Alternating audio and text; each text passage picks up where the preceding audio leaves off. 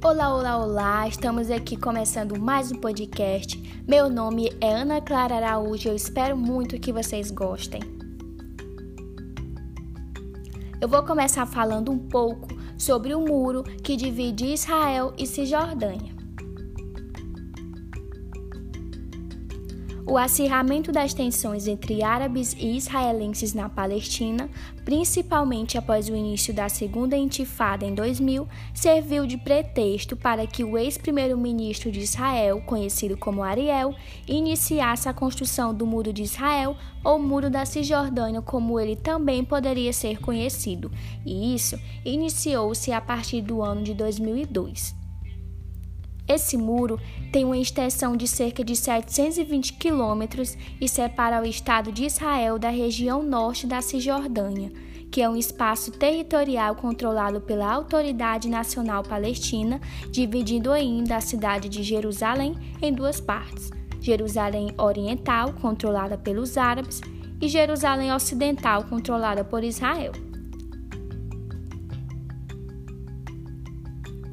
O objetivo da construção do Muro de Israel seria uma medida de segurança para impedir a entrada de terroristas em território israelense.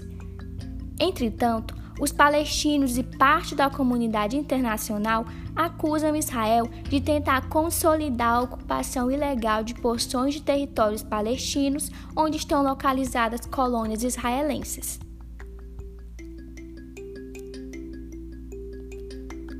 O Muro de Israel seria uma forma de retirar definitivamente os palestinos dessas áreas e, assim, poder manter as colônias e construir infraestruturas necessárias ao seu desenvolvimento.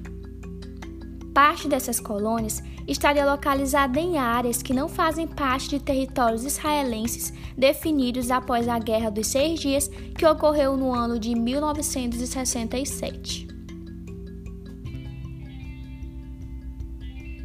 Entretanto, o muro vem sendo bastante criticado, chegando até mesmo a ser apelidado de Novo Muro da Vergonha. As principais críticas dizem respeito à segregação dos cidadãos palestinos que terão grandes prejuízos com essa construção, uma vez que muitos poderão perder seus empregos por trabalharem em um lado e morarem em outro.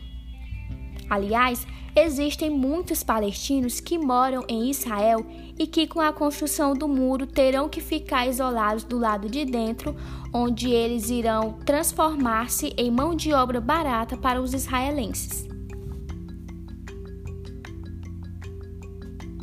É frequente a utilização de dados estatísticos para afirmar que houve a redução do número de atentados terroristas e de mortes em território israelense desde a construção desse muro, mas essa tal redução não possui uma relação direta com a existência do muro, mas sim pode ser explicada com os recentes acordos promovidos pelos dois lados do conflito.